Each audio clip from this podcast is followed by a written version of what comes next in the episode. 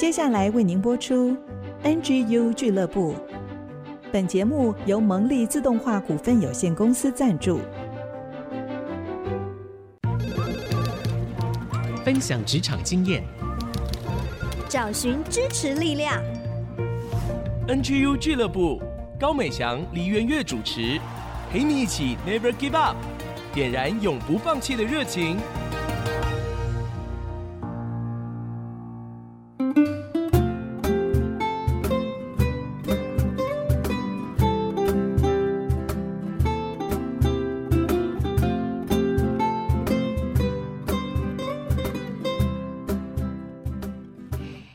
众朋友，大家好，欢迎大家来到 IC 之音 FM 九七点五竹科广播。您现在收听的节目是 NGU 俱乐部，我是主持人高美祥。我们的节目呢是在每周一晚上的七点到八点首播，每周日中午的十一点到十二点重播。那现在是在中秋连假期间，也祝福大家中秋佳节愉快，月圆人不要圆。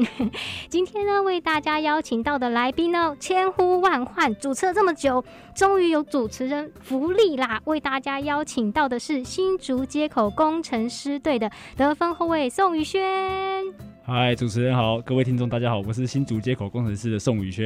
耶！Yeah, 想必很多人就是上一周有看我们的直播，今天就闻声而来啦。因为听说宇轩啊也要在节目中送出好礼，所以大家一定要听到最后哦。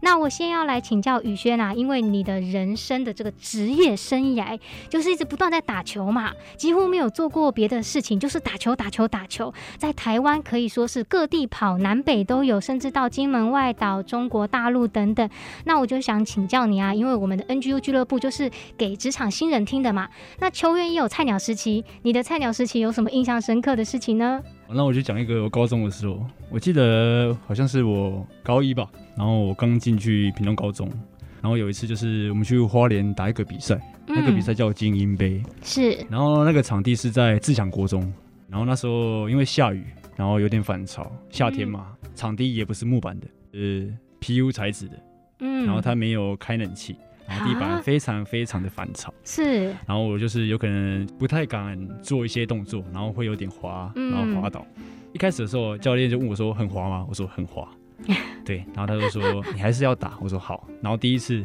有一球我要切入上篮，可是我选择投篮没进，他暂停下来，就先从我的右边的脸打一巴掌啊，对，直接打，打一巴掌。你说在。大庭广众，对，大庭广众之下，哦，而且他讲台语，可以讲台语吧？可以，可以。把 Kitty，嗯，哦，呵。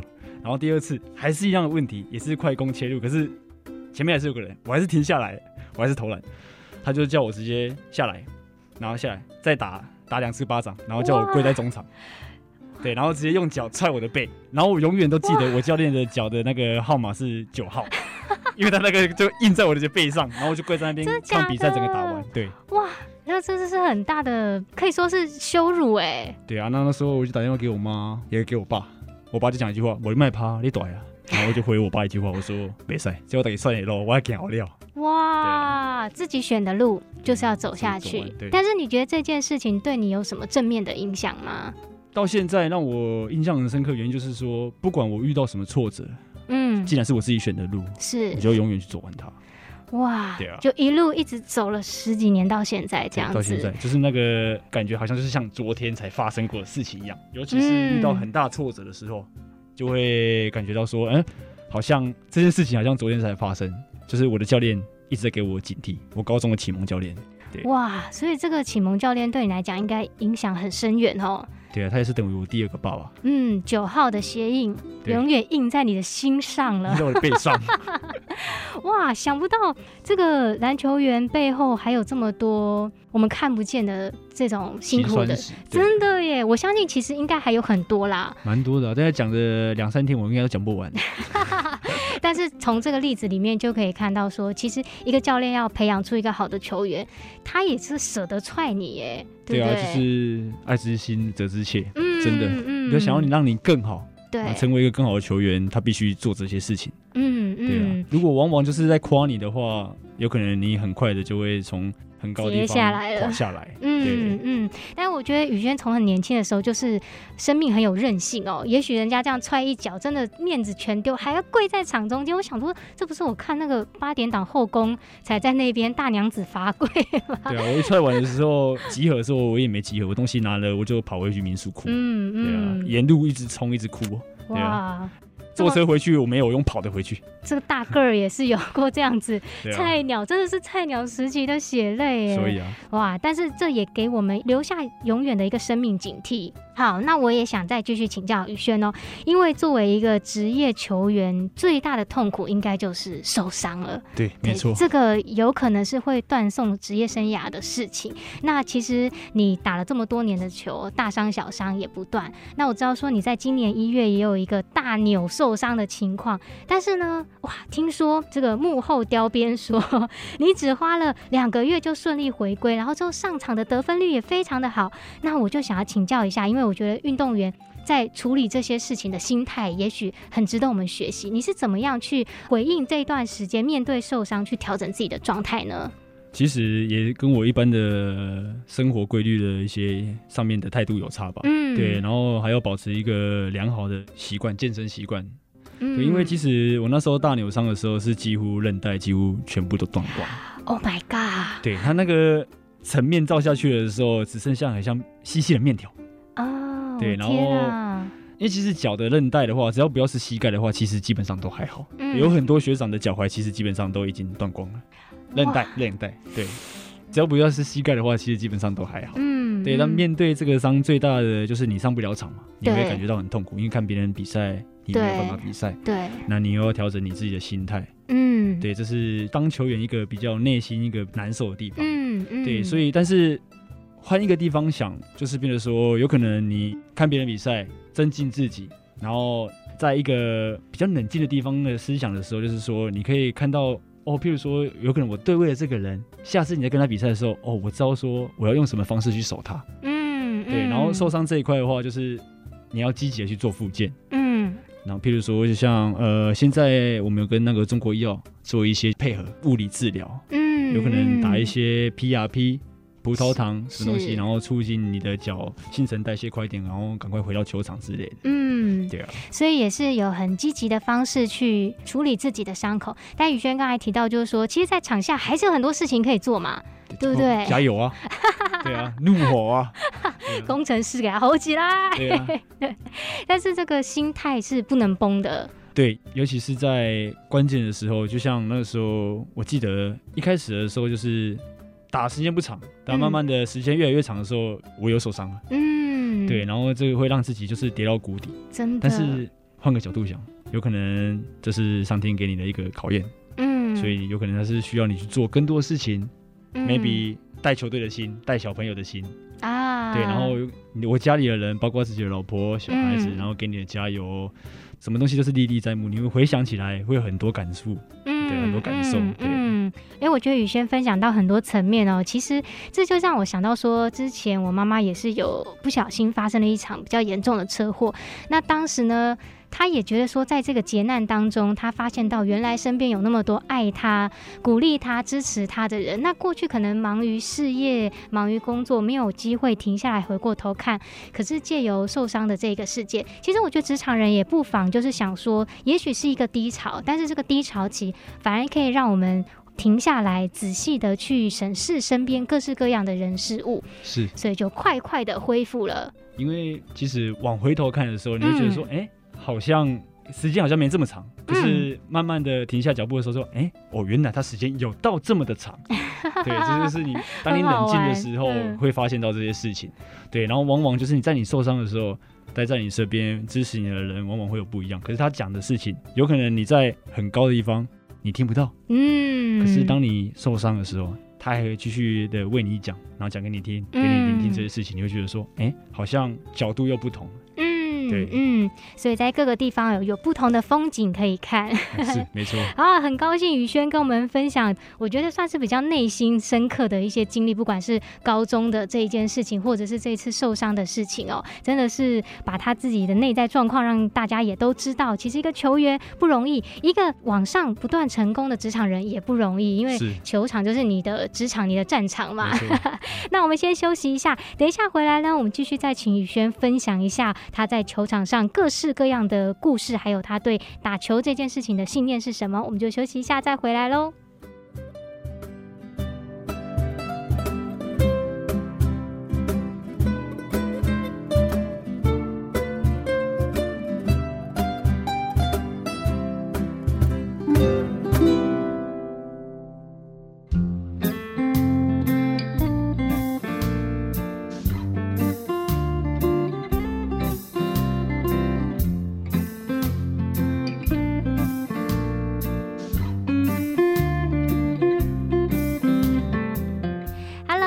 众朋友，大家好，欢迎大家再次来到 NGU 俱乐部，我是主持人美翔。今天呢，为大家邀请到的是众所期待的新竹街口工程师得分后卫宋宇轩。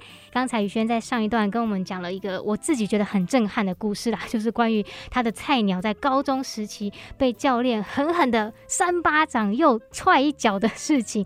但是呢，这一个过程也使他更加的成长，坚信自己所选择的路，也讲。到说，即便是受伤，即便在这种痛苦难熬的过程里面呢，换个眼光，调整自己，再出发。那接着我就想要来请教宇轩啦，作为一个职业的篮球员，球场就是你的职场跟战场。那前面其实一开始说到你打球十多年的时间，转换了很多的城市，我就想要请教你，在这个中间你怎么去评估每一次的转换跟改变呢？因为我想职场人其实也会经常性的遇到这样子的调动，那你自己是怎么样去看待这些事情？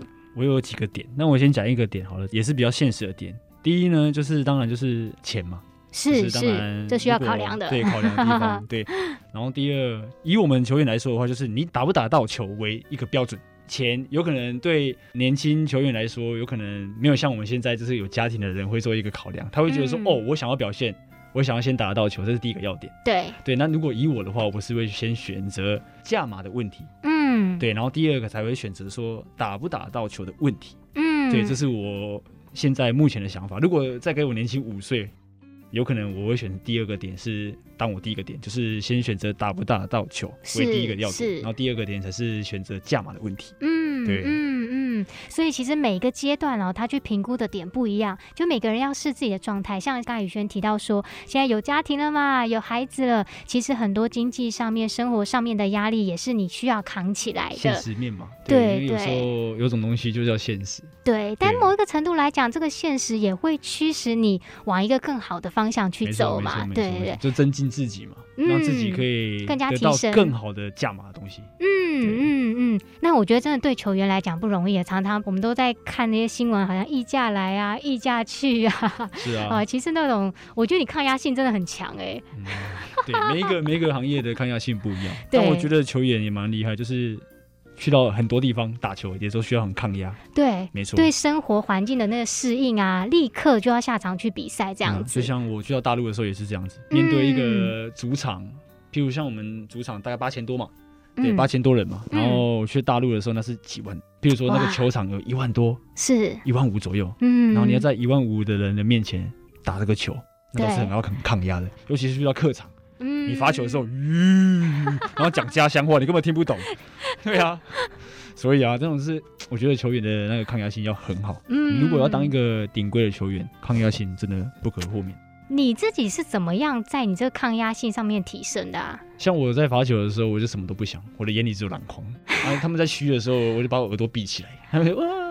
左边进右边出，右边进左边出，对，我就不理他们，就罚就是罚，对啊，就是专注在自己要做的事情上面。因为我自己练习的时候，我自己就会模拟那个 speed，就是我在球场上面的任何一个东西，任何一个感觉，一个 moment。在发球的时候，我也想象哦，别人在嘘我啊，什么一大堆之类的问题。对啊，嗯嗯嗯。所以，即便外在的环境干扰有多多，甚至是那种唱衰嘘声，哎呦，很难想象哎。对啊。对，但是你还是要专注做好自己的事情。没错。哎，其实我觉得这个如果发挥在职场上哦，很好哎，因为有的时候真的是各种声音建议不断来的时候，只会把事情搅得越来越乱。对，所以相信自己吧，就是跟着自己的心走。如果这件事情做的是对的话，那就不要顾后路。嗯，对，我觉得自己走的路走出来特别好。哦，今天的金句哦。好，那我也想问，是不是因为可能从小练球的关系，所以就形成了你的性格是比较独立的？那你对于像我，因为大概国中吧。国中的时候我又转学，所以代表我国中的时候我就已经出社会去屏东高中了。嗯，对，我国中有在屏东读了一年，所以我在屏东是待了四年。哦，对，所以这个就是离开爸妈，嗯，就是人家说的有可能就是安逸圈离开，然后你要什么东西都需要靠你自己去打理的时候，这就是你成长的时候。就像男生。二十几岁需要当兵，对，意思是一样的。是，但是你超早就开始了。对，所以我很早的时候我就已经融入这个团队生活。嗯嗯。对，而且以前因为这个人比较自律，所以我就在高中当队长当了两年。但是我这个人自律是自律自己，我反而不管别人。哎，嗯，严以律己，宽以待人。如果你要跟随，我可以教你。嗯。但如果你不喜欢的话，但我也不会管你。嗯。所以说大学的时候我也当了两年队长，但我这个队长就是人家口中说的烂好人。因为把自己做得很好，但是我带不了你。嗯，对，因为我不喜欢管别人。是是，这个是个人自己的选择。对，那如果你想要效仿，那 OK，我觉得很棒。但是如果你自己 就是没有办法效仿的话，那我也不会特别的说教你怎么做。但在球场上面该做什么事情的时候，我会跟你讲。但私底下我我不会管你。嗯，对，嗯嗯。那这一次啊，从中国回到新竹来打球，再一次回到球场，重新的检视自己的心，你觉得你的信念是什么？一开始的时候去在大陆的时候，当然就像我刚刚讲的第一个题目一样，就是一样是价码问题。嗯。后来遇到新冠肺炎嘛。嗯。对，然后后来想了一下，嗯，家庭，然后我的小孩也大了。是，所以后来就想说，好，我们回归台湾，而且就在去年的时候，嗯，整个的 Peace Land 的那个球办得非常非常的棒，嗯，所以让我感受到无比的兴奋，是，就像让我回到大陆打球，感觉就是主场、嗯，客场都满座，哇，很兴奋，因为球员球员就是这样，人来风行，对，越多人你越嗨，对，因为肾上腺素越越提高，真的没开玩笑，真的。会越打越嗨，是是，对哇！其实，在旁边听哦，都觉得很兴奋的感觉，可以想象那个画面哦。所以，真的可以继续打球是一件很快乐的事情。的确，真的，嗯，对。刚才其实也提到嘛，球队它就是一个团体的运动，团队合作要得分就需要有好的默契。其实很多职场呢，也会用篮球运动来比喻大家合作之间的关系。就想要请教宇轩的一些经验，因为刚刚你也讲过，你也当过队长来代理嘛。那你心中觉得很好的团队合作是一个什么样子呢？譬如说一个战术好了，我有可能时间只剩下三秒，然后我们输了两分，嗯、可是我们教练要的战术是三分。这个战术达成的，靠的是什么？靠的是我们在练球的时候每一个时间、每一个时段摸出来的默契。嗯，对。如果今天战术出来了，但是我们没有投进，对对，那也是我们默契很好的原因，也是之一。但是只是我们没有投进而已，嗯、投进但是更完美。这就是教练跟球员之间的心与心的连接。嗯，对，这就是所谓的团队。是，没错。是哇，哎、欸，我觉得讲很棒，很想再多听一点呢。因为我觉得运动它是一个很及时、很即刻的接触。对，因为篮球就是这样子。譬如说零点一秒、零点二秒，有可能你就要做决定。对，不像高中球，有可能 做了一个挡拆 and roll 的时候，我可以做很多选择。哦，我可以传给中锋，或许我可以自己投篮。但是在职业。嗯大家的水平很高，嗯，教练为你设一个战术，可以让你有一秒的选择，就只有那么一秒，对，两秒不太可能，大概就只有一秒，哇。你就只有那个那个 moment，你要选择是什么，所以头脑要转变的很快，临时反应要很快，嗯，但是这也是靠平常训练的默契嘛，没错，所以人家说要一直 practice，一直练，一直练，一直练，要有个很好的一个品质的练习，嗯，把一个东西放在一个很高的水平。譬如说，像自己好了，以我自己来讲好了，我把我的水平放在譬如说九十 percent，嗯，然后我每天去追这个九十 percent，往往胜利就会一直跟着我一起走。嗯，对，教练讲的一句话讲得很对，当你追求卓越，胜利只是你的附属品。嗯，对。嗯，哇，讲的真好。其实我们就是要往这个卓越的路不断的迈进嘛。对，刚才讲到团队合作，我也觉得很有感。虽然我们在工作中不一定就是像在球场这么的密切，但是说实话，每一天相处的时间也是那么长。是能不能在工作中培养一个好的默契，更多的去互相建立刚才讲心与心的关系跟连接，对，其实是对我们的职场更有助益的。没错。嗯，那我这一段想要最后请教宇轩啊，其实从学生时代你就是一个明星运动员嘛，刚才讲这个大赛跟小赛是不是都要打？就大比赛也打，小比赛也打，因为那时候还小嘛，有可能经验还不足，嗯所以就是以打代练的意思去磨一些些经验出来。嗯，但是其实高中时期就已经是很知名的球员，那一直到现在一直走在职业的路上，其实不免就会被大家一直检视，很多的眼光，尤其是那些分数就是挂在那边啊，大家都在看啊，哇，这个压力真的是很大。那面对你自己，有的时候状况也会有起伏，那你怎么样去调整这一些外来的眼光，调整自己的心态呢？以我自己讲的话，我自己怎么调整呢？像我比完赛的时候，放松的时候，因为我很喜欢钓鱼，非常非常爱钓鱼，有可能就开车去海边钓鱼，也很喜欢露营，然后带着小孩子、带着家人去露营，然后散散心。如果是我自己一个人的时候，我非常喜欢那个 overall。开车，那四轮传动车子，然后溯溪啊，然后开什么山上啊那种东西。你是自己去还是带家人一起？呃，overall 的话，通常都是比较多自己了。嗯对，那如果是露营的话，带老婆小孩啊，然后去露营。对，然后如果钓鱼的话，也是自己比较多。但是现在因为有了小孩之后，就是会变得说，我、嗯、去安全的地方，然后带小孩子一起享受一下下。是是。对，但是我比较放松的时间。嗯。如果别人检视我，嗯，我自己会检视我自己说，哦，我是真的。不好吗？或者是怎样？就譬如说，我有可能今天这个比赛我打完回去的时候，我会看整场比赛，看完的时候，然后我再看一下我自己的几个 moment，譬如说像我得分或传球或失误的 moment，我会去看一下，哎，然后问一下教练，问一下队友，说我是不是怎样做会让这一球更好？嗯，讲一句比较老实的话，如果今天我打篮球，我已经打成这样子了，嗯，然后外面的人还说我们怎么样的话，那。你其实可以来试看看我们这些工作，我们可以互换个角色，嗯，对，譬如说我做你的工作，你做我的工作，我可以试看看说你讲的话到底对或错。嗯，我们不讲别人坏，嗯嗯，但是有时候就是这样子，因为打球是一个态度，工作也是个态度，是，对，我有做我自己好态度，我问心无愧，嗯，Why not？嗯，对吧？嗯，是啊。宇轩身上就是一种散发一种自信，刚才讲的态度两个字有没有？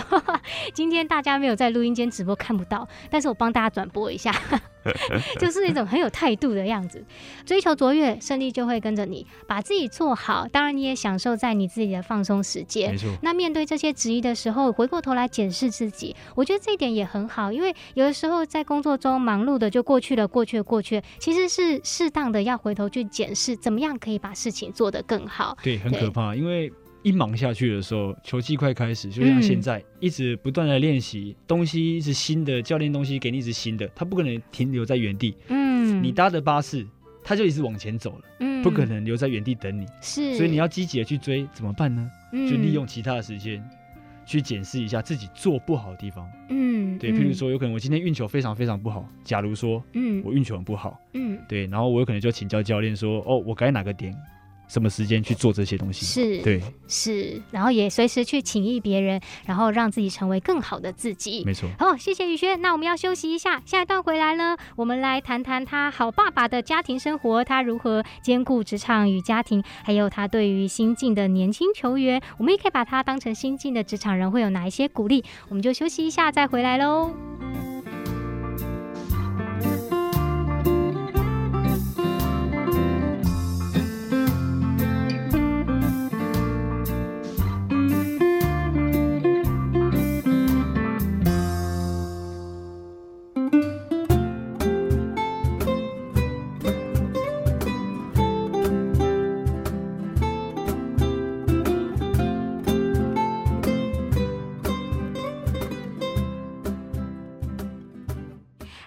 各位听众，欢迎大家再次回到 IC 之音 FM 九七点五竹科广播。您现在收听的节目是 NGU 俱乐部，我是主持人美翔。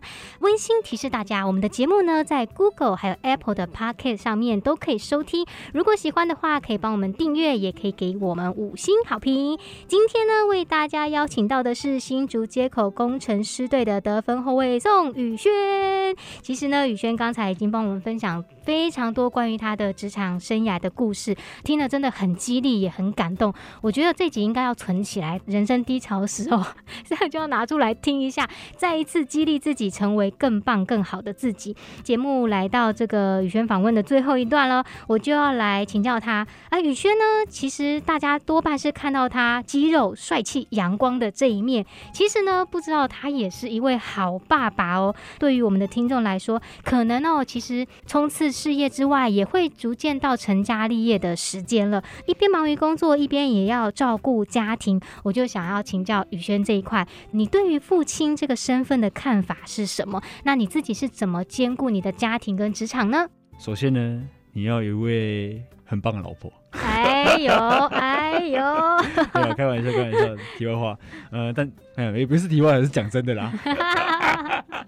因为其实像我，就是有可能大陆以前这样跑嘛。刚好那时候我小孩子也一岁多而已，所以那时候是最辛苦的时候，因为想念家里嘛，嗯，然后变得说心很纠结，一半是想要赚更多的钱，然后让自己的家更富有，然后一半就是想念家人的心，嗯，但其实后来想一想，这样子也没有比较好，你赚更多钱，可是换来的却是没有家庭的兼顾，小孩子长大，你却没有陪伴到他。嗯，所以在这个疫情的时候，我也选择回台湾的原因，一般也是因为家庭。是，其实就像主持人刚才讲的一样，就是要兼顾，如何去兼顾，这是一个很大的问题。因为其实因为事业跟家庭要兼顾，这才是完美，没错。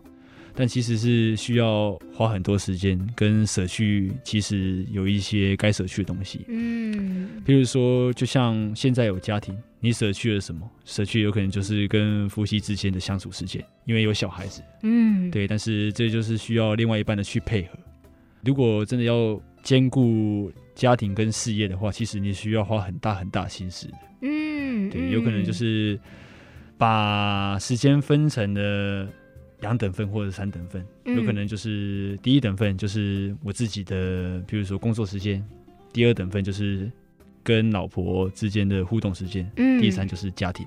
嗯，对，看你是怎么去转换。像我就是第一一定是以工作为主，因为第一这是我基本，我每天要练球。对。然后第二就是我跟小孩还有老婆。然后最后的这个是放我跟我老婆的时间，嗯，对，分成三等份，嗯，对，然后舍去了有可能就是譬如说假日基本上要比赛嘛，嗯，所以已经舍去假日的时间，所以平日的时间有可能多跟小孩子相处，多跟老婆相处，这是一个很大的重点。然后譬如说像平日球队有休息半天时间或者是一整天的时间，那就带着小朋友、老婆一起出去走一走、晃一晃，尽管是有可能开车。在一个没有终点的路上，但可是享受那种感觉，时光在车上聊着天，听着音乐，跟老婆讲话，嗯、跟小孩子讲一些天方夜谭，我也很开心。对啊，所以其实是那个陪伴的时间啦。没错，没错。因为对我而言，就是为什么回来台湾原因，第一个就是因为陪伴，因为小孩子成长就只有一次。对，对我觉得陪伴都是值得的。嗯。嗯嗯，所以其实听起来宇轩是很重视自己父亲还有丈夫的这个角色哈。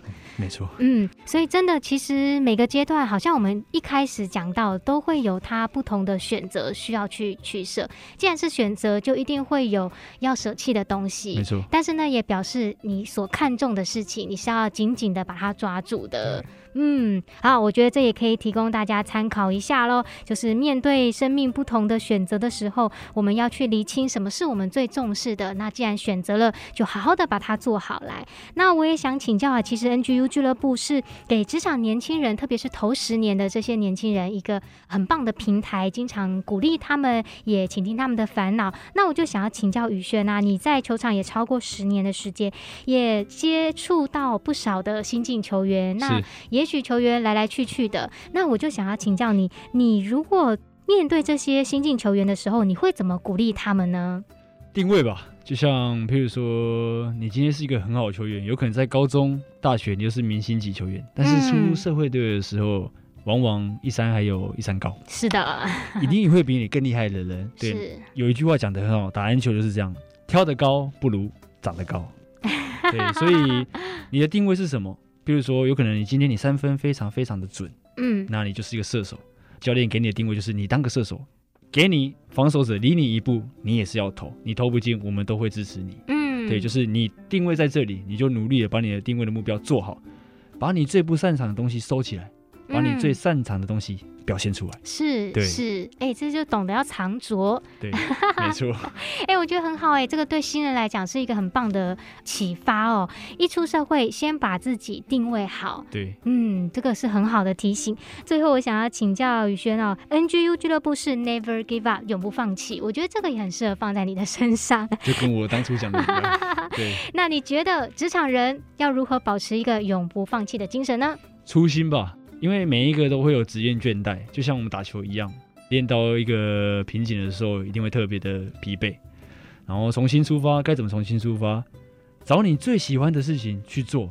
然后往往有可能在夜深人静的时候，你发现这件事情又重新带给你热情。嗯，对，或许这个热情可以让你延续你的生命，延续你自己想要的路。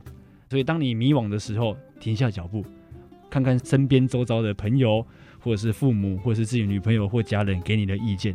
听一听，再想一想，会对你来说更有帮助。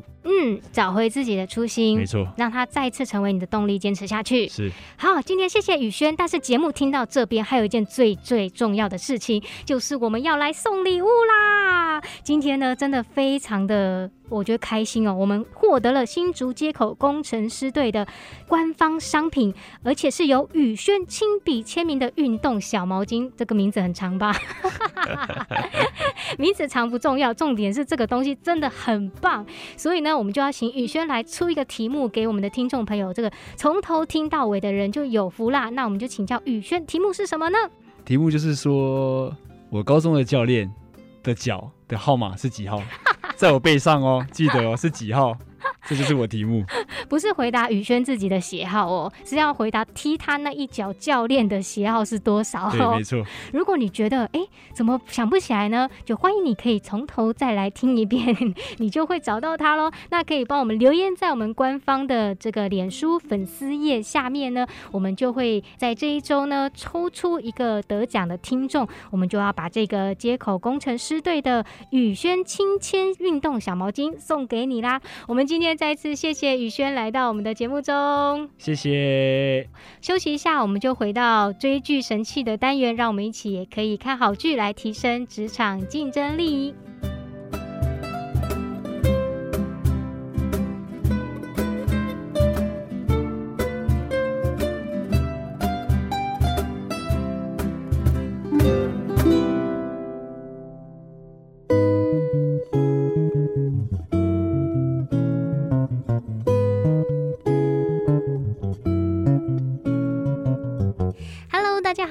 大家再一次回到 IC 之音 FM 九七点五竹科广播。您现在收听的节目是 NGU 俱乐部，我是主持人美香。现在呢是我们节目的单元追剧神器，为大家邀请到的呢是我们 NGU 俱乐部的发起人，也是新竹市联合关怀协会的执行长李媛月小月姐姐。大家好，我们要一起来看好剧，提升我们职场竞争力，找到我们家庭的幸福力。对，最近风很大呀。是啊，哎，真的，在新竹我才明白，秋天跟冬天在新竹真的是不能穿裙子。我之前有一段时间呢，就是在台北读书，然后几年之后回新竹，哦，头好痛哦，因为太久没有被风吹了。嗯，我有一天呢，在新竹一个社团上面，有人写说。哎，在新竹要什么发型要怎么设计比较好？不用设计啊，就会被风吹。不用设计，我完全，所以我现在短发有没有？对，好了，为什么我们要一直讲风呢？对，其实我们今天讲这部片有一点点严肃，是。是追风筝的孩子。啊，是。这一部也是比较深层一点的议题啊，它是有原著，也是探讨阿富汗。但是这部戏是比较久以前的戏，嗯，没错，当时是第一次塔利班刚执政的时候的故事，嗯，那最近我们讲那个战火下的小花是比较最近新的戏。可是这当中，我觉得，因为我们实在是需要活在地球上，嗯，啊，阿富汗发生的事情，其实对每一个家庭都有关系哦。嗯、你要知道，因为会无形中影响了油价，影响了你的生活，还有为什么当初的苏联，后来的苏二跟美国呢，都要占据阿富汗，嗯，因为它有一个特殊的地理位置，是这国际情势上的。对，这个其实整个国际形势对台湾。默默的是有影响，是。所以我现在要鼓励年轻人，还是要多看国际新闻，哈、嗯，就比较能够让你心胸跟视野，嗯、还有你要判断事情的时候，你比较有长远的眼光。我们要讲追风筝的孩子的这部戏的时候，这个故事是跟跟一个人生一个很深度的缩影。他讲一个小男孩，他住在这个阿富汗的时候，他是有仆人的，可是他跟这个仆人的感情呢，比兄弟的感情更深。嗯。那有一个邻居非常的嫉妒这个男主角，嫉妒他的仆人对他如此的忠心。那当时他们有一个，听说新竹也有风筝节，嗯，那他们当地的一个风筝节呢，是。哪一个小孩的风筝呢？我不但能够飞得远，而且我还能够把把你的风筝弄断，我就是英雄。这是小男孩之间的一个游戏。游戏，那，但是他们非常看重哦，所以居然这个男主角，因为他比较文弱。嗯，所以他在其他事上都不出色，是。不是一般他们阿富汗男人的那种形象？嗯，那男人形象是很会打架，就是很会当帮派老大这种人嘛，就对了啦。那他不是嘛，他就比较文弱，嗯，所以他觉得他没有得到他父亲的肯定，嗯，终于第一次他得到他父亲的肯定，就是他在这个风筝的比赛里面他夺冠了。哦。他一直觉得，虽然那个是他的仆人，可是他发现他爸爸比较肯定那个仆人，嗯，没有那么肯定他，嗯，所以一方面他很享受这个仆人给他的友谊，一方面他很嫉妒这个仆人，嗯。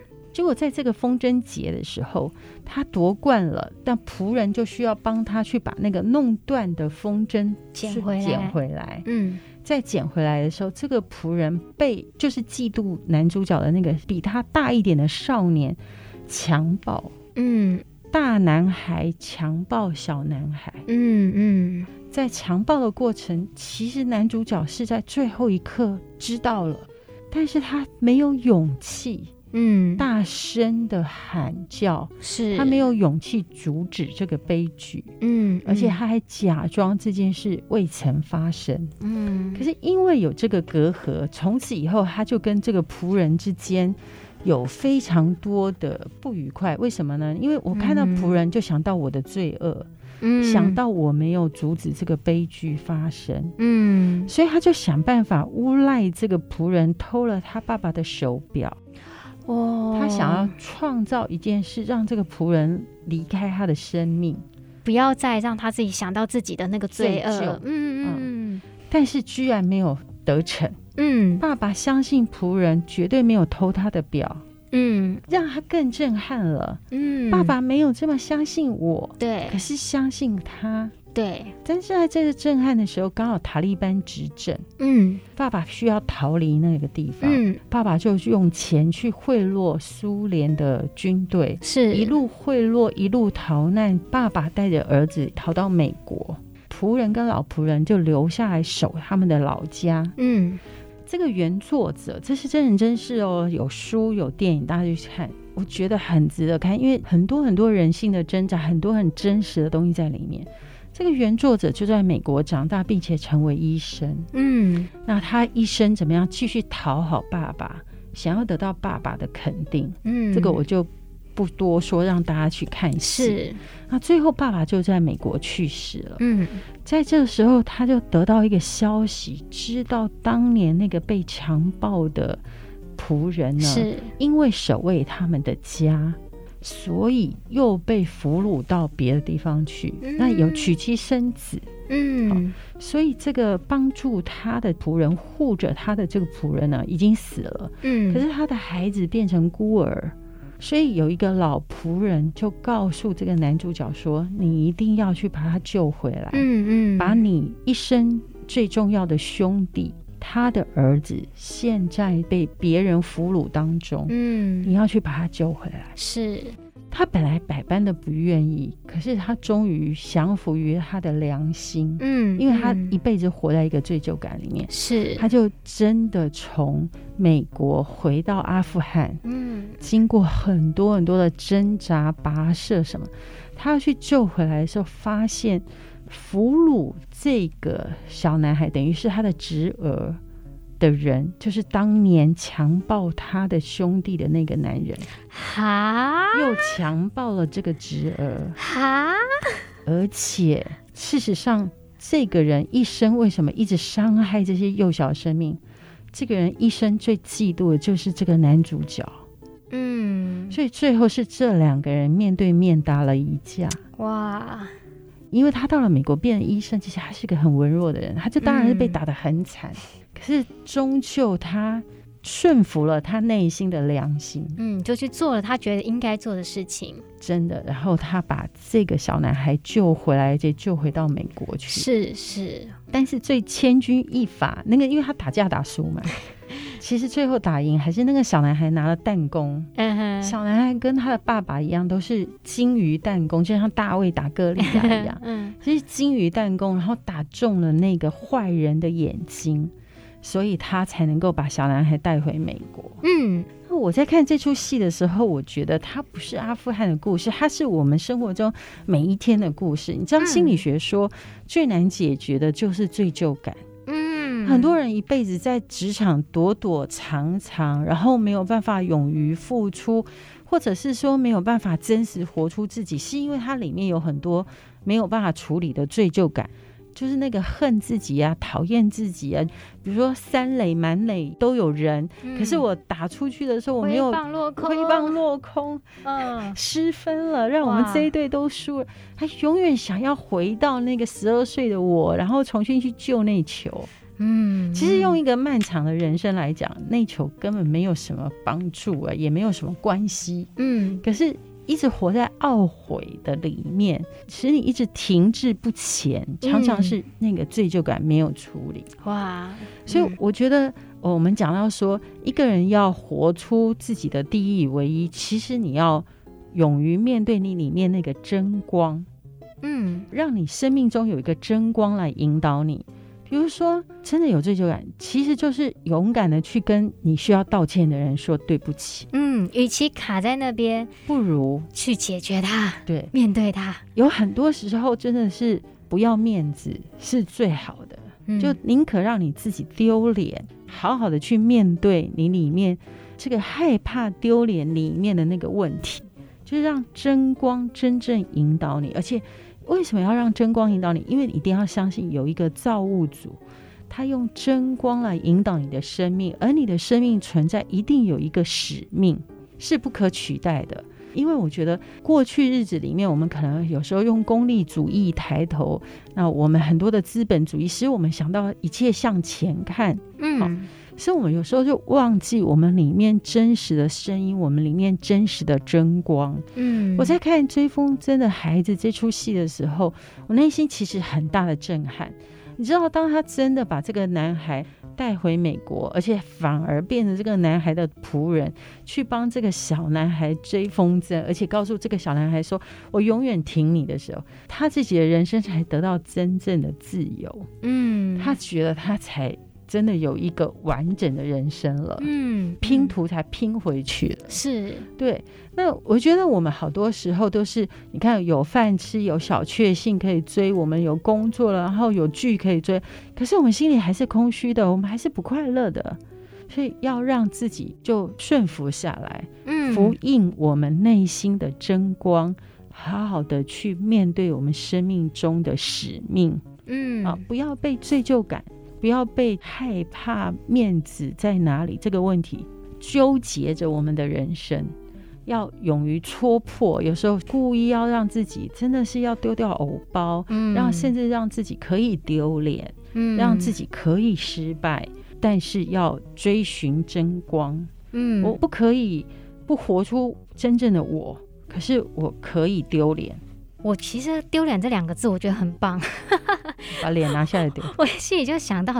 丢脸学，不知道有没有这样的课程呢？哎、欸，我成立河马俱乐部就是皮厚心软，皮要厚啦，要敢于丢脸。对啊，因为一般我们想到这丢脸，我们就是往负面去想，好像自己的价值受损了，自己没有自尊了。但是其实不是，人跟人的关系上面，甚至在你寻找自我的过程里面，其实你是需要大大的丢脸的，因为这样子你才能够刚才讲顺服那个真光的引导。那我也相信这个真光就是上帝。放在我们里面的一个良知、公益、良善这些的特性。嗯，那我每次跟年轻人、跟孩子、青少年在一起的时候，他们都会说：“小月姐姐，不要这样做这件事啊，很丢脸呢。”我说：“丢给我看，丢给我看啊，拿下来，拿你的脸来丢啊，会怎样？戴着口罩，会怎样？到底会怎样？每次我都这样问他们，然后他们就笑了。对，其实丢脸的感觉也还不错啦。”丢多丢几次，真的要多丢几次，丢到你数目满足为止。对，我也常常希望我们的小编勇于丢脸，我们的主持人勇于抛弃偶包，抛弃偶包，丢脸给他丢起来。我们成立一个丢脸俱乐部，我怕没有人参加。会啦，不行了，要参加。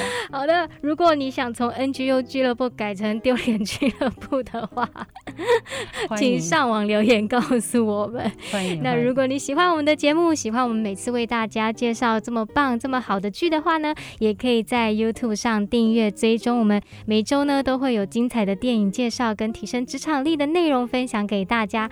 另外呢，在 Google 跟 Apple 的 p o c k e t 上面也都有上架 NGU 俱乐部可以收听哦。喜欢的话，也请给我们一个五星好评，鼓励我们一下喽。我们继续做更好的节目。这个礼拜就谢谢大家的收听，就期待下周再见，拜拜。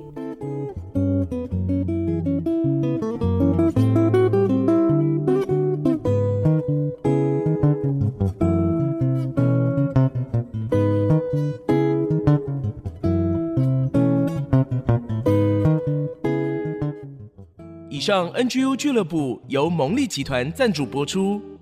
蒙利集团邀您一起在职场、家庭、人际上 Never Give Up。